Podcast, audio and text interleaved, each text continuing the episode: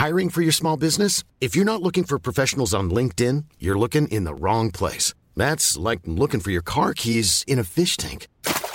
LinkedIn helps you hire professionals you can't find anywhere else, even those who aren't actively searching for a new job but might be open to the perfect role. In a given month, over 70% of LinkedIn users don't even visit other leading job sites. So start looking in the right place. With LinkedIn, you can hire professionals like a professional. Post your free job on linkedin.com slash people today.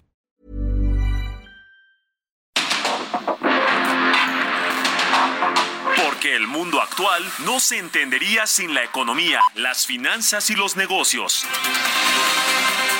Acompaña a Mario Maldonado, el columnista de negocios más joven y objetivo del periodismo financiero en su programa. Bitácora de negocios.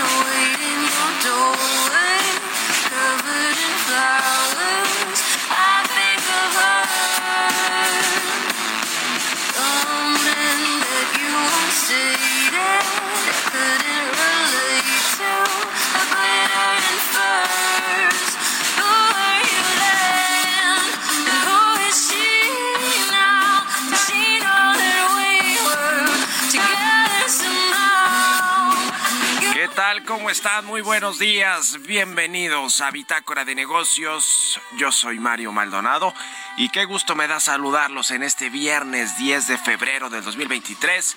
Estamos transmitiendo en vivo, como todos los días, aquí en la cabina del Heraldo Radio.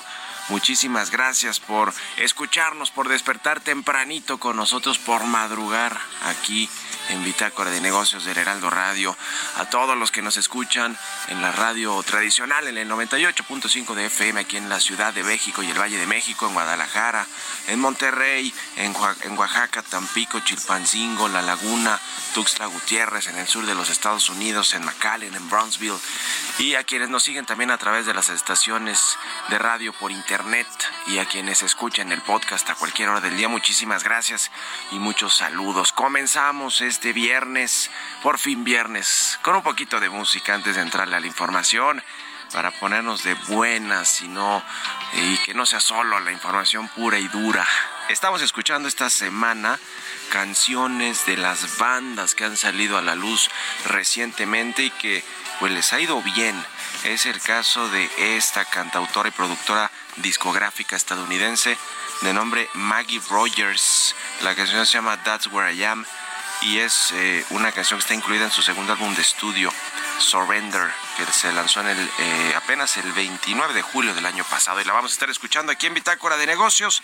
Y le entramos, le entramos a los temas, a la información, vamos a hablar con Roberto Aguilar, lo que sucede en los mercados financieros, reavivan preocupaciones sobre crecimiento global por una rápida alza de tasas de interés, la USTR de Estados Unidos pone ultimátum a México por el conflicto del maíz, y Banco de México sorprende con alza de tasas de medio punto. Anticipa una mayor presión inflacionaria. Hablaremos también con Bruno Valvanera de COMEX, asociado del Consejo Mexicano de Asuntos Internacionales, sobre el aumento de tasas de interés, pero a nivel global. Lo que sucede eh, los efectos que ha dejado la invasión rusa a Ucrania en términos eh, pues económicos, financieros, de inflación por el aumento de los costos de las materias primas. Hablamos con él el viernes pasado, nos quedó pendiente esta, esta charla, esta segunda charla, la retomamos hoy. Hablaremos también con Alonso Cervera, economista en jefe para América Latina de Credit Suisse, precisamente sobre este aumento de la tasa de interés de 50 puntos base, está en 11% la tasa de referencia y pues eh, votaron unánimes, de forma unánime los integrantes de la Junta de Gobierno del Banco de México para pues aumentar esta tasa en 50 puntos base, más que lo que hizo la Reserva Federal la semana pasada con una alza de 25 puntos base.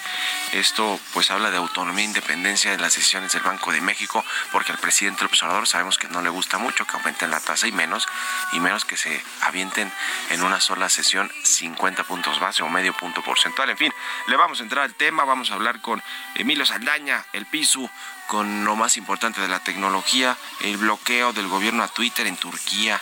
También vamos a hablar del Super Bowl, el consumo, eh, los temas económicos del Super Bowl con Jesús Espinos. Así que quédense con nosotros en este viernes 10 de febrero. Vámonos al resumen de las noticias más importantes para comenzar este día con Jesús Espinos.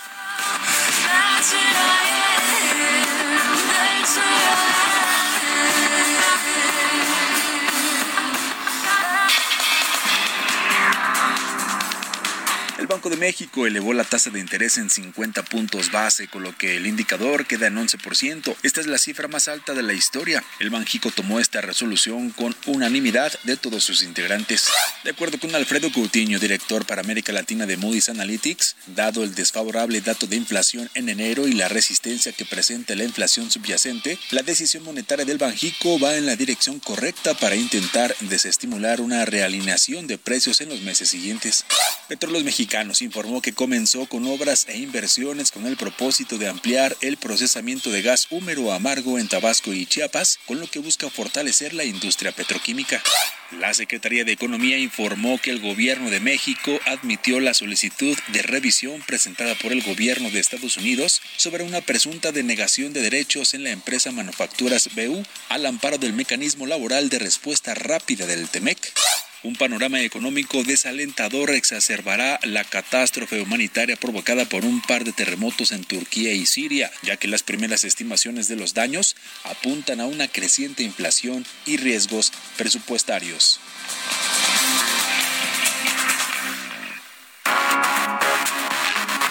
El editorial.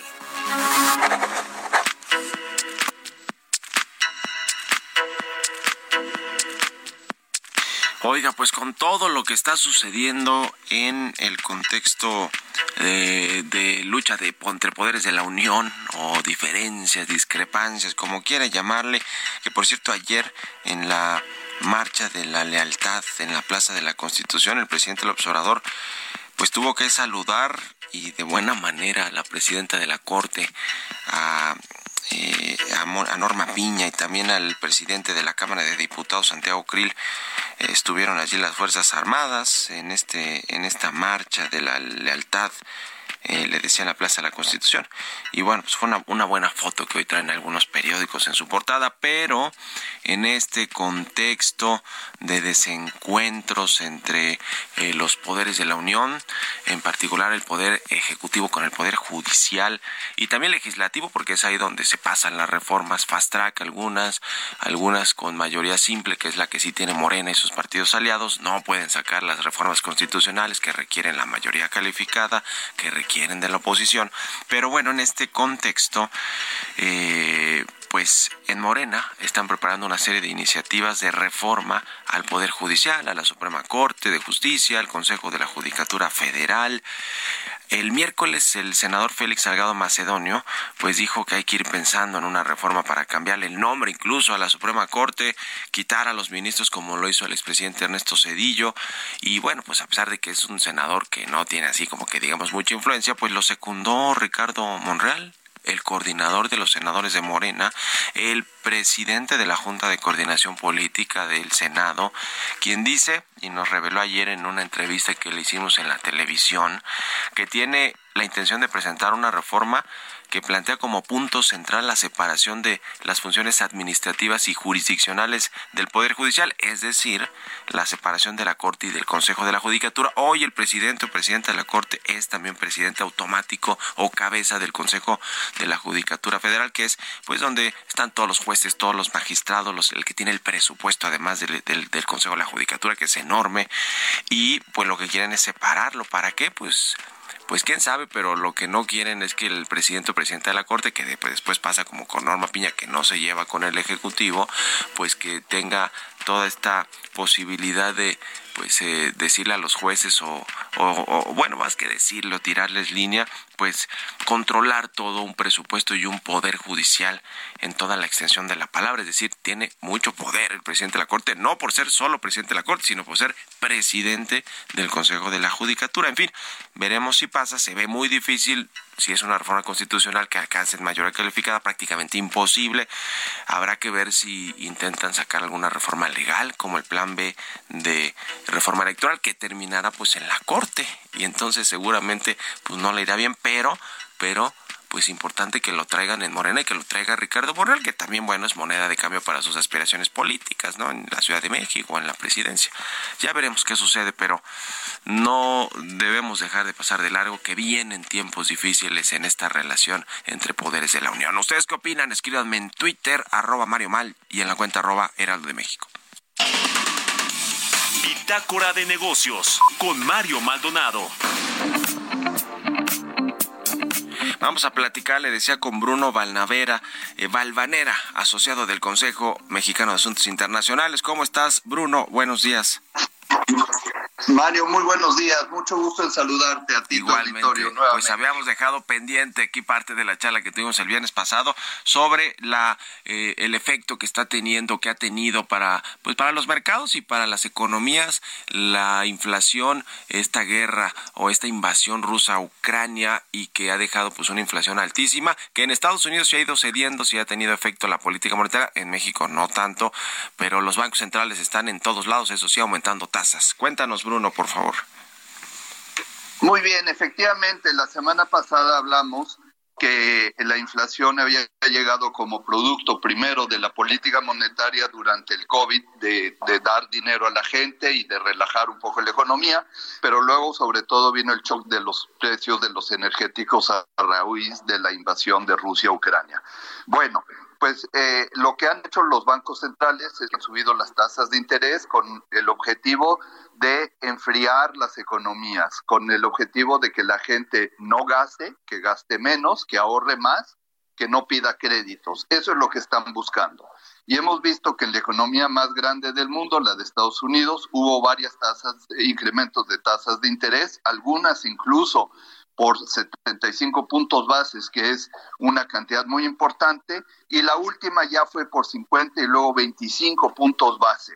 El, el chairman de la Reserva Federal anunció esta semana que si bien la inflación está bajando, y está bajando mucho y, posiblemente más de lo que anticipaban. Al mismo tiempo, él cree que el periodo de tasas altas se va a mantener un poco más de lo que originalmente se tenía pensado para poder bajar la inflación a niveles de 2%. Recordemos que de 2% se fue a 10. ¿Qué efecto tiene este incremento de tasas de interés? Bueno, en primer lugar, estimula el ahorro, hace que la gente gaste menos porque, porque les cuesta, pero también incrementa los costos. El costo, por ejemplo, del que la gente tiene que pagar por su vivienda, por la hipoteca, porque la tasa de interés sube, el costo que las empresas pagan por sus deudas también, pero muy importante, algo que gente, lo que la gente no piensa mucho, es que las deudas de gobiernos que se incrementaron por el COVID también van a costar más en pagar y eso se pagará con los impuestos.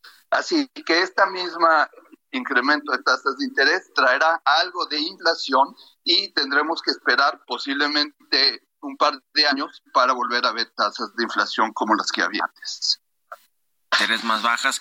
Eh, este se ha convertido en un problema porque efectivamente ya algunos bancos centrales están eh, aplicando, digamos, esta o piensan aplicar hacia finales del año baja de tasas, recortes para tratar de, estabilizar de nueva cuenta la, la economía una vez que ya la inflación comenzó a ceder. Pero en México no se ve para cuándo, ¿no? Bueno, en México lo que pasa es que eh, la inflación subió menos de lo que subió en otros países porque no se le pasó al consumidor el costo real del, incremento de, los energéticos. Y por lo mismo, como no hubo ese shock, digamos, exógeno, que es fuerte en otras economías, al mismo tiempo al bajar los, los energéticos, pues tampoco se refleja en una inflación más baja, sino que tenemos principalmente inflación subyacente, que es la más perversa, que es la más difícil de remover. Por eso en Estados Unidos vemos que hay un pico que subió y que baja, porque ahí sí están los energéticos eh, que en México no se incluyen. Pues qué, qué asunto. En fin, muchas gracias como siempre por estos minutos, Bruno, y estamos en contacto si nos permites. Buenos días. Muchas gracias, buen día. Hasta luego, es Bruno Valvanera, asociado de Comexi. 6 con 20, vamos a otra cosa. Economía y mercados. Roberto Aguilar ya está aquí en la cabina del Heraldo Radio. Mi querido Robert, buenos días. ¿Cómo estás, Mario? Me da mucho gusto saludarte a ti y a todos nuestros amigos. Fíjate que se dio a conocer el dato de la actividad industrial para el último mes del 2022. Subió 0.7% respecto al mes previo, es decir, noviembre. Ya cuando lo medimos con el mismo periodo, pero el año anterior, hubo un crecimiento de 3%. Pero bueno, al final del día tampoco alcanzó para cambiar las expectativas de la, del crecimiento final de la economía mexicana el año pasado, que están en 3%. También te comento que las bolsas caían nuevamente ante la preocupación de los inversionistas por el impacto de la rápida alza de las tasas de interés y, y que tendría una implicación en el crecimiento, mientras que el yen subía después de conocerse que el académico Kazuo Ueda podría ser nombrado próximo gobernador del Banco Central de Japón y con ello pues habría quizás la esperanza de un cambio de la política monetaria de esta la tercera economía del mundo. El presidente de la Reserva Federal, eh, justamente de Richmond, ayer afirmó que la estricta política monetaria está desacelerando inequivocadamente la economía estadounidense, lo que permitiría a la entidad actuar de forma más deliberada en cualquier nueva alza de tasas. La atención ahora de los mercados se centra justamente en los cruciales datos sobre la inflación en Estados Unidos que se van a publicar el próximo martes. También fíjate que la economía del Reino Unido registró un crecimiento nulo en los tres últimos meses del 2022 y con esto evitó entrar en recesión. Sin embargo, el Banco de Inglaterra pronosticó justamente la semana pasada que el Reino Unido entraría en una recesión poco profunda pero prolongada que comenzaría en el primer trimestre de este año y duraría hasta cinco trimestres, así las expectativas. También los precios del petróleo subían más de 2%, encaminándose a cerrar la semana al alza después de que Rusia anunció sus planes de reducir su producción el próximo mes tras la imposición por parte de Occidente de topes de precio al crudo y los productos derivados procedentes del gigante, es decir, de Rusia, los futuros justamente ganando más de 2.5% y te decía se encaminaban justamente a una alza semanal de más de 8%. El nuevo jefe de comercio agrícola de Estados Unidos dijo a Reuters en una nota exclusiva que ha dado México hasta el 14 de febrero, Mario, para que responda a una solicitud para que explique la ciencia detrás de las prohibiciones previstas de su vecino al maíz genéticamente modificado y también al herbicida glisofato eh, Dugan McClappy, que es el nuevo eh, negociador jefe de la Oficina de Representante Comercial de Estados Unidos, pues dijo que la respuesta de México ayudará a la agencia comercial a decidir los próximos pasos en su intento de resolver una larga disputa sobre las políticas agrícolas biotecnológicas de México. Y bueno, pues ayer justamente el tema del Banco de México, lo más importante, Mario, más allá de este incremento que estuvo fuera de lo que se estaba esperaba el mercado, es que también ya eh, prolongó hasta el cuarto trimestre de 2024, cuando la inflación regrese a este nivel de 3 más menos un punto, fue un trimestre más de las estimaciones anteriores, así es que preocupación por el entorno inflacionario en el Banco de México. Y el tipo de cambio,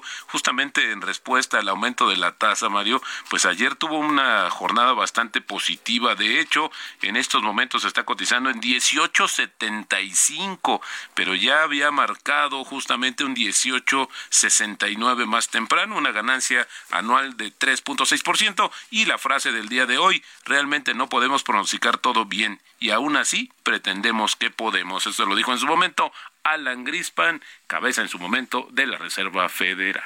Buenísimo, muchas gracias Robert. ¿Y te parece entonces que da señales de autonomía completa e independencia el Banco de México con lo que sucedió ayer? Sí, creo que sí. A eso hay que reconocerlo. Pinta su línea. Así es. Bueno, gracias Roberto. Mario, muy buenos días. a ratito en la televisión es Roberto Aguilar, síganlo en Twitter, Roberto AH6 con 24, casi 25. Vámonos a la pausa, regresamos.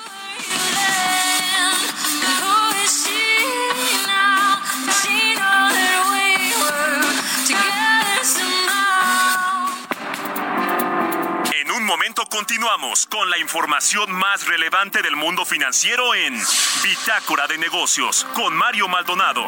Regresamos.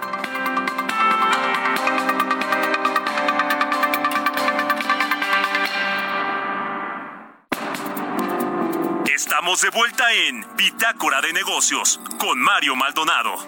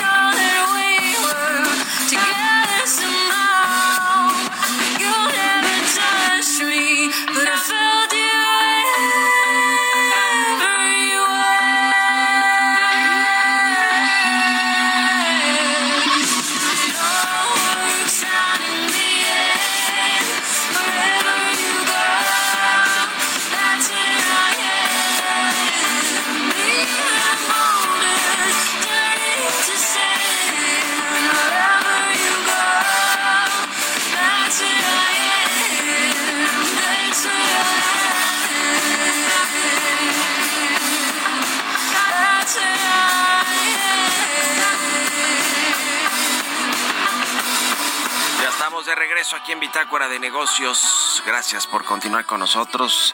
Estamos escuchando un poquito de música antes de irnos con la segunda parte de la información. Eh, ya le decía, escuchamos esta semana canciones de nuevas bandas que están sonando fuerte en las plataformas de música en streaming, como el caso, y es el caso de esta cantautora y productora estadounidense eh, Maggie Rogers. Esta canción se llama That's Where I Am y es parte de su segundo álbum de estudio Surrender que lanzó él en julio del I'm Sandra, and I'm just the professional your small business was looking for. But you didn't hire me because you didn't use LinkedIn jobs. LinkedIn has professionals you can't find anywhere else, including those who aren't actively looking for a new job but might be open to the perfect role, like me. In a given month, over 70% of LinkedIn users don't visit other leading job sites. So if you're not looking on LinkedIn, you'll miss out on great candidates like Sandra. Start hiring professionals like a professional. Post your free job on linkedin.com/people today. El año pasado. Con esto nos vamos al segundo resumen de noticias aquí en Bitácora de Negocios.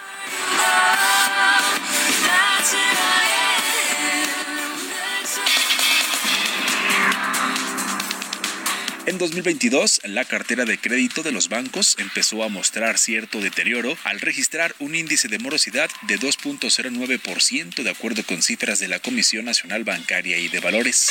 Los bancos recibieron por intereses un billón 174 mil millones de pesos, 368 mil millones de pesos más que en 2021, así lo dio a conocer la Comisión Nacional Bancaria y de Valores. Los ingresos de la banca por cobro de intereses reportaron en 2022 un monto histórico y repuntaron 35% en términos reales, su mayor avance en 17 años.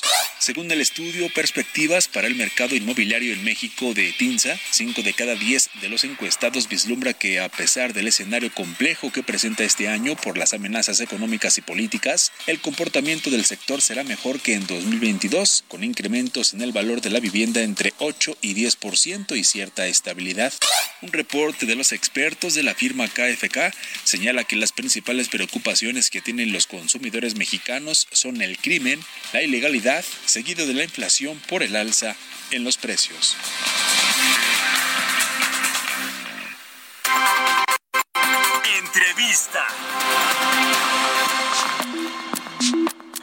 Y ya le decía una decisión unánime de la Junta de Gobierno del Banco de México ayer para subir la tasa de interés, la tasa de referencia en 50 puntos base, está en 11%, el mayor nivel en su historia y vamos a platicar de esto con Alonso Cervera, economista en jefe para América Latina de Credit Suisse. ¿Cómo estás, Alonso? Muy buenos días. ¿Qué tal, Mario? Muy buenos días. Gusto saludarte como siempre. ¿Cómo viste la decisión de Banco de México? ¿Sorprendió o no sorprendió al mercado?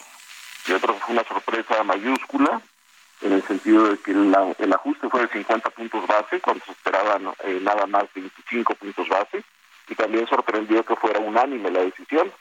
Entonces sí eh, tomó al mercado por sorpresa y vimos una reacción inmediata en las tasas de interés. Toda la curva de referencia, la curva de tasas aquí en México se desplazó al alza de forma importante y también vimos una apreciación muy marcada del tipo de cambio.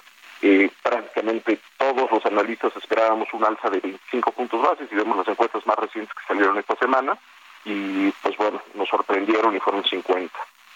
Ahora la inflación de enero de 7.91% a tasa anual también pues también estuvo alta, ¿no? Eh, es decir, si bien la decisión no se tomó ayer necesariamente, sino se comunicó ayer, pero se tomó el miércoles, pues eh, ya lo anticipaba, ¿no? Que seguramente venía así la inflación, que pues no termina de, de ceder o de, de, tener efecto la política monetaria realmente en la inflación o incluso estos otros programas como el PASIC. Eh, sin duda está, está relacionado con ese dato también, ¿no? De, de inflación de enero, como arrancó el año. Totalmente, Mario, y yo creo que el Banco de México, la Junta de Gobierno estuvo muy, muy, muy incómoda con el resultado de inflación de enero. En el boletín de prensa ayer, en el comunicado, lo que dice el Banco de México es que hace referencia al componente subyacente para la medición de enero y dice sorprendió al alza. También nos dice hay un proceso de desinflación más lento de lo previsto y lo que el Banco de México ayer también comunica en el comunicado es eh, que está ajustando al alza de forma muy importante los pronósticos de inflación para los siguientes ocho trimestres, eh, a pesar de que eh,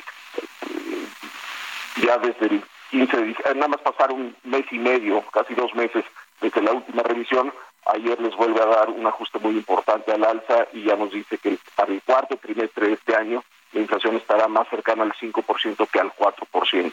Entonces el Banco de México denota mucha incomodidad con las cifras de inflación y nos dice es probable que el 30 de marzo volvamos a subir la tasa, pero puede ser de una menor magnitud. Entonces pensaríamos que son 25 puntos base el 30 de marzo.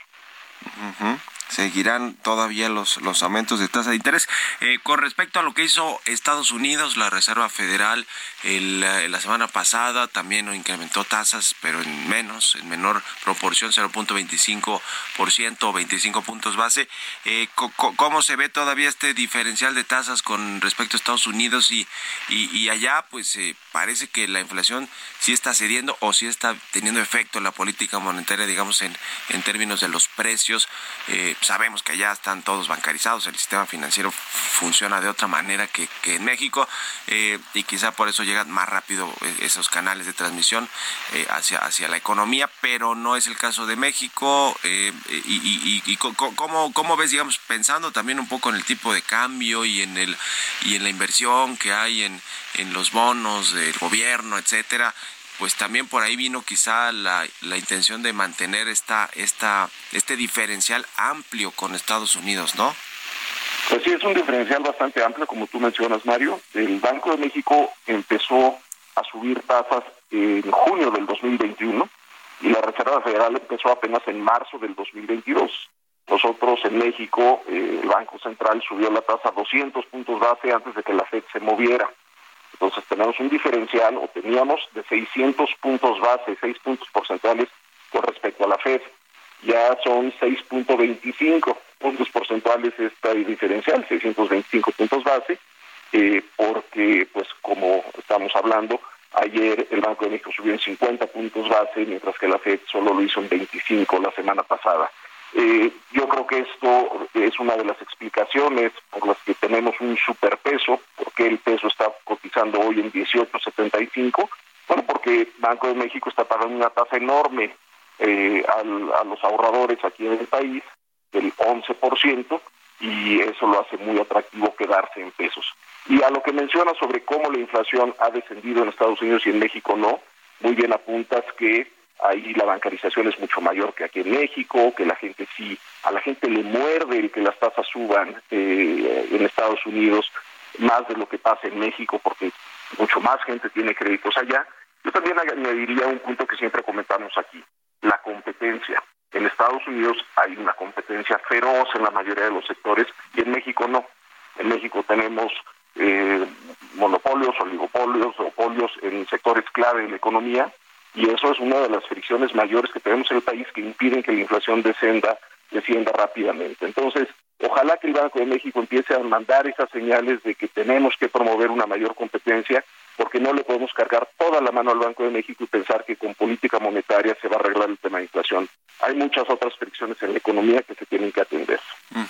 Y a reserva de que veamos las minutas del banco de esta decisión, lo que lo que comentaron, digamos ya puntualmente cada uno de los integrantes de la Junta de Gobierno, eh, con con esta con lo que vimos ayer, porque hay un nuevo subgobernador, no Mar Mejía, que, que, ya es parte de, la Junta del Banco eh, y que bueno sabíamos que estaba cercano allá a Galia Borja y a la gobernadora eh, Victoria Rodríguez. Eh, eh, con esto se despejan las dudas de si van a jalar para un lado por otro o para otro que convenga al gobierno, digamos este grupo de tres eh, subgobernadores y subgobernadoras, se despeja ya esa duda, se reafirma la independencia, autonomía del Banco Central, digamos que a reserva de ver lo que dijeron, ¿no? En, a detalle ya en estas decisiones, pero con lo que vimos ayer en términos de decisión de tasa y de comunicado, ¿tú crees que están despejadas las dudas por lo pronto? Yo creo que ya se habían venido despejando desde hace mucho tiempo en, esos temas que mencionas. y el hecho de que haya sido unánime también nos hace pensar que, bueno, el nuevo subgobernador eh, también está alineado con este compromiso del banco para bajar la inflación y defender la meta que es el 3% y que no están eh, tomando en cuenta consideraciones de carácter político. Entonces, se habían venido despejando las dudas. Es claro, eh, Mario, que eh, la Junta de Gobierno ha sido sumamente aversa al riesgo en, este entorno de inflación. ¿Y a qué me refiero? Pues ha venido subiendo la tasa de forma muy agresiva eh, y sin tomar en cuenta consideraciones políticas. Yo creo que al presidente también le beneficia ver un peso fuerte, le gusta presumirlo, y como apuntamos, eh, pues mientras mayor sea la tasa, mayor incentivo para quedarse en pesos y que la moneda no se nos deprecie. Pues sin duda alguna por ese lado eh, yo creo que el presidente está de acuerdo, que además dijo el otro día que, que pues si se tenía que sacrificar el crecimiento económico por mantener a raya la inflación o por disminuir la inflación, pues que, que, que, que, él estaba de acuerdo, por fin, por fin de acuerdo con el Banco de México en este tema del aumento de tasas. Gracias como siempre, Alonso Cervera, economista en jefe para América Latina de Credit Suisse por estos minutos y muy buenos días. Gracias y buen fin de semana. Igualmente, un abrazo, que estés muy bien. 6 con 42 minutos, vamos con las historias empresariales. Historias empresariales. La empresa dedicada a la innovación digital Alestra afirma que los robots y su inteligencia artificial son, son tendencia industrial, por lo que observa mayor demanda de la inteligencia artificial en los procesos. Bueno, ahora que está todo este chat GPT y, y esta empresa de inteligencia artificial que está pues generando una revolución completa en el mundo, pues ahora acá en México Alestra que también es una empresa pues importante en el sector de telecomunicaciones, eh, le quiere entrar o está pues reconociendo que los robots y la inteligencia artificial son tendencia industrial y que cada vez habrá más demanda de estos servicios. Nos platica más del tema Giovanna Torres.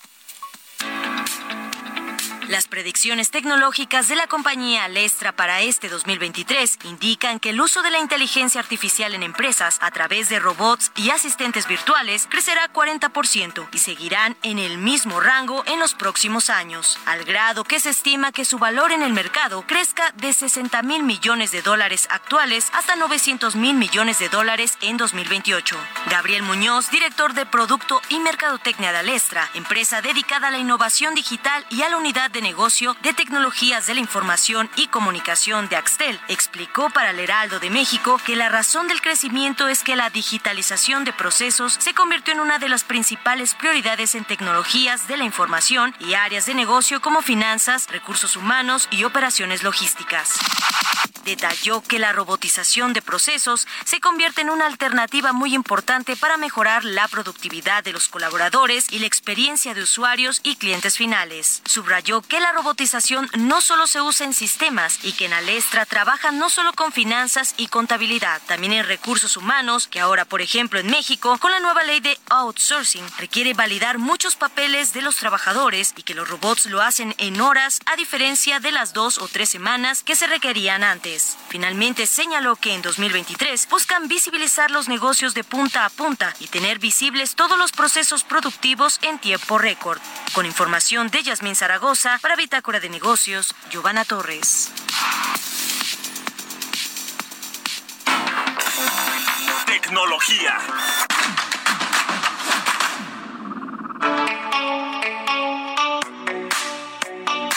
Y como todos los viernes, ya está aquí en la cabina del Heraldo Radio Emilio Saldaña el Piso con lo más importante de la tecnología. ¿Cómo estás, mi querido Piso? Buenos días. Muy bien, mi querido Mario. Muy feliz viernes y feliz viernes a toda nuestra audiencia.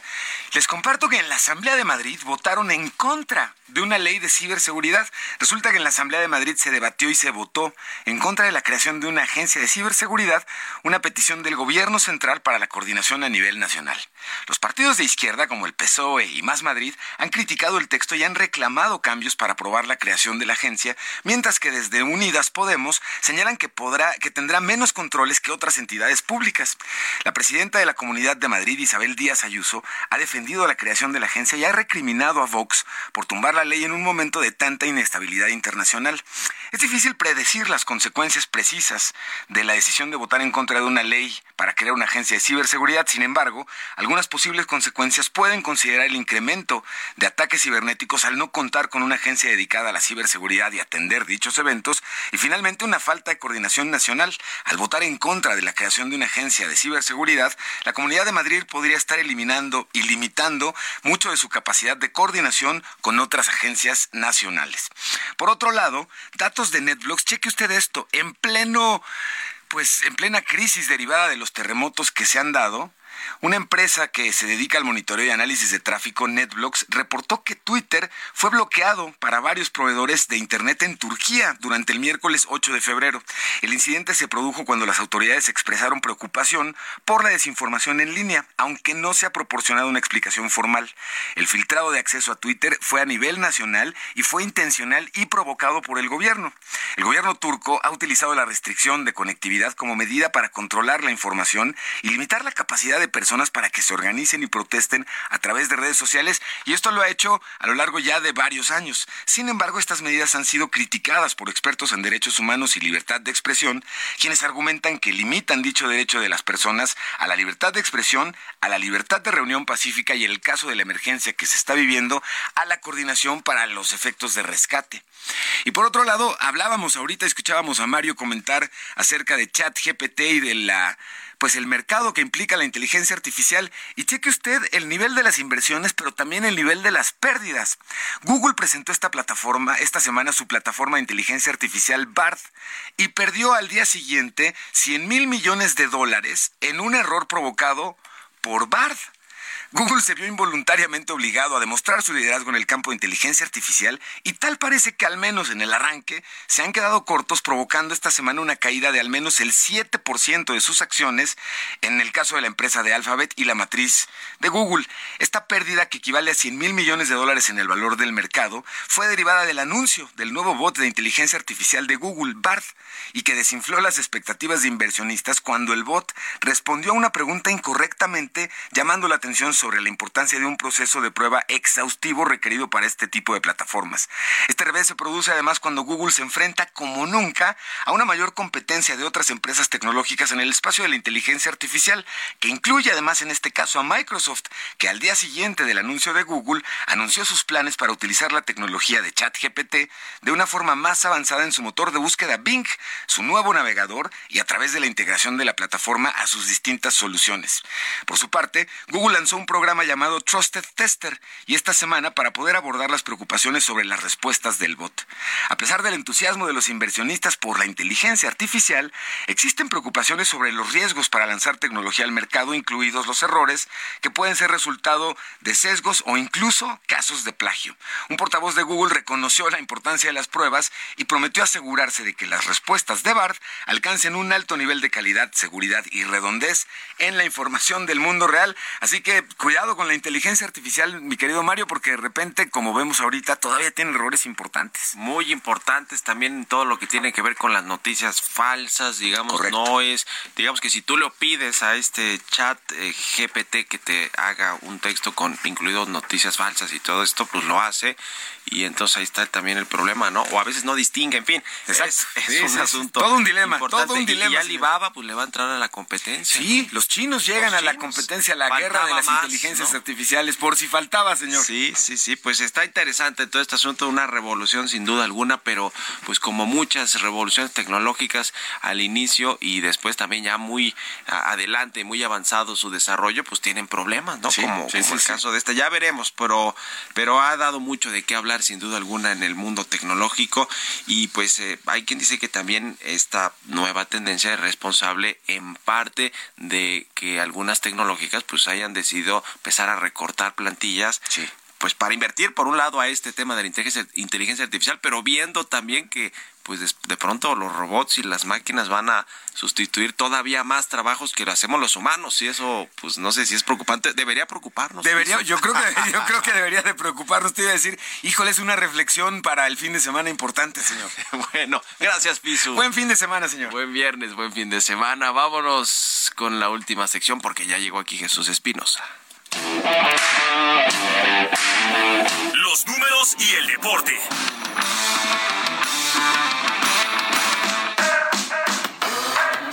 Jesús Espinosa, ¿cómo estás? Bienvenido, buenos días. Ya, ya escucharon, siempre lo escucha con los resúmenes y todo, y luego también aquí a veces hasta con, con algunos temas de, ¿sí o no, Quique? De que fallan las cosas. No, no te quedas, Chucho, bienvenido. fallan, las fallan las consolas y que luego no entra el, el, contenido correcto.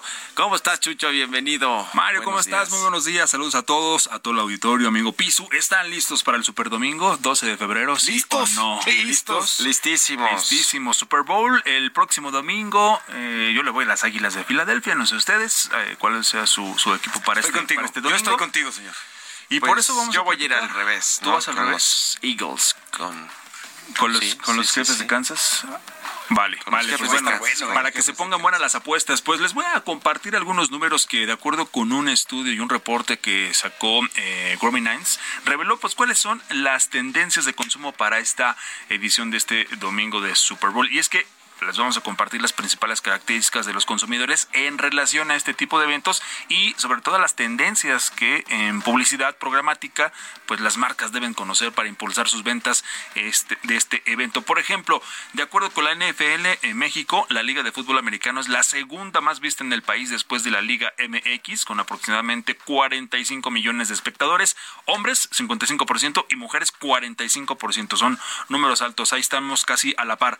El 53% de las personas que ven el partido son fanáticos de 34 años o menos, ahí estamos incluidos.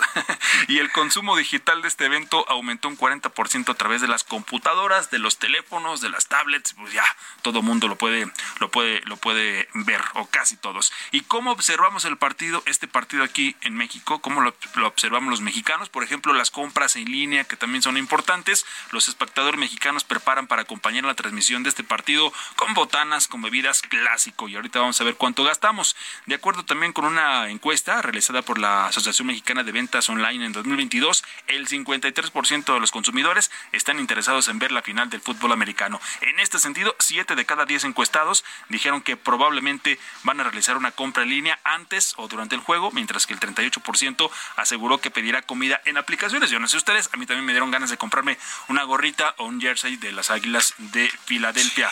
Otros números, vámonos rapidísimo porque en los alimentos, por ejemplo, los alimentos favoritos para acompañar este evento se encuentran las botanas, las frituras, los cacahuates, los nachos, un 72% de preferencia se van por las botanas, luego le siguen las bebidas alcohólicas, 52%, y las proteínas y los vegetales, 47%. Ya para ir cerrando, muchachos, les decíamos, ¿no? ¿Cuánto más o menos podemos gastar? Se dice que en promedio se gasta una familia, una familia, digamos, de cuatro personas, 600 pesos. Yo creo que va un poquito más arriba, y aquí el estudio también lo dice, puede llegar hasta los mil pesos una familia de cuatro personas. Ya si estás con los tíos, con los primos, con los abuelos que se vuelven hasta 15 o 20 personas, ahí por supuesto el presupuesto sube y sube y sube mucho y más ahora ya con los precios ahorita que tenemos en los supermercados y aparte que subió también el gas y todo, si va a preparar alguna comida especial, pues también ahí va a venir el gasto. Así que todos listos para el domingo, para el super domingo del Super Bowl. Por cierto que este año no habrá NFL en México por las adecuaciones que se le van a hacer al Estadio Azteca para el Mundial. ¿no? para el Mundial del próximo 2026. Así es. Y, Y los como pilón 62 millones de kilos de aguacate que se consumen en, en los Estados Unidos. Ese es otro tema de también. procedencia mexicana, buena parte de ellos de Michoacán y de otros estados. Exactamente, Michoacán, Jalisco, pero principalmente de Michoacán. Bueno, pues, pues ya veremos. Yo, yo dije hace rato Eagles y no sé en qué estaba pensando, pero yo voy con Quique, los jefes Los Kansas City. Los Chiefs. Sí, sí, sí. Sí, con bueno, Mahomes, Mahomes. Pues Y gracias, Chucho. Ya ¿Qué después más? hablamos de Diego Coca si quieres. Bueno, sí, híjole, todo un tema, en fin. En fin, en fin, gracias, gracias. Gracias, buen fin de semana. Jesús Espinosa, Pisu y a todos los que nos acompañaron este viernes toda la semana aquí en Bitácora de Negocios. Se quedan con Sergio y Lupita en estas frecuencias del Heraldo Radio. Nosotros nos vamos a la televisión, al canal 8 de la televisión abierta, a las noticias de la mañana. Nos escuchamos próximo lunes. Buen fin de semana.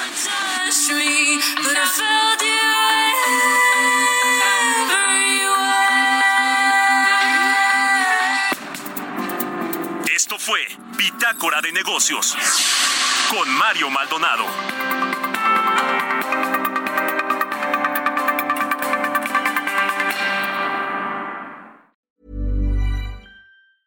Mom deserves the best, and there's no better place to shop for Mother's Day than Whole Foods Market. They're your destination for unbeatable savings, from premium gifts to show-stopping flowers and irresistible desserts. Start by saving 33% with Prime on all body care and candles. Then get a 15-stem bunch of tulips for just $9.99 each with Prime. Round out Mom's menu with festive rosé, irresistible berry chantilly cake, and more special treats. Come celebrate Mother's Day at Whole Foods Market.